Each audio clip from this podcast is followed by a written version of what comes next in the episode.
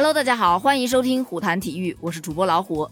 北京时间二月十五日，二零二二年北京冬奥会单板滑雪女子大跳台决赛，中国选手十九岁小将荣格以一百六十分的总成绩排名第五。虽然没有站上领奖台，但他已经创造了历史，这是中国队在冬奥会该项目上的历史最佳成绩了。本届冬奥会，荣格身兼两项。在之前的坡面障碍技巧比赛中，他发挥欠佳，止步资格赛。但在昨天的单板滑雪女子大跳台资格赛中，荣格表现不错，以第九名的成绩晋级到决赛。单板滑雪大跳台于2018年首次成为冬奥会比赛项目，但中国队没有获得参赛资格。本赛季，荣格首次参加国际雪联世界杯赛，便闯进了瑞士库尔站决赛。凭借在积分赛中的稳定表现。他成功激活了东道主名额。今天的决赛共有十二位选手参加。根据规则，每位选手有三次滑行，取两个最好成绩相加为最终成绩，成绩排名第一即为金牌。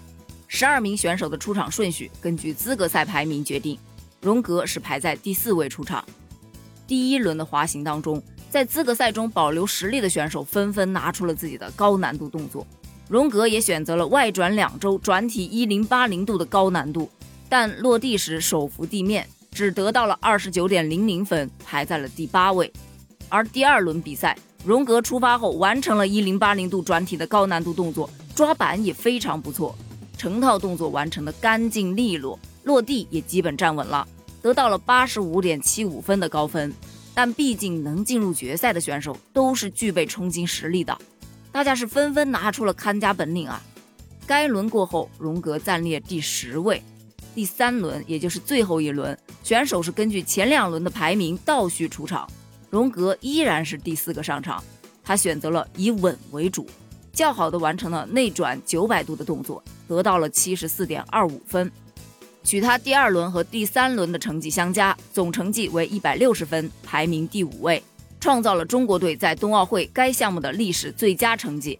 同时，荣格作为该项目首位闯入决赛的选手，他已经创造了历史。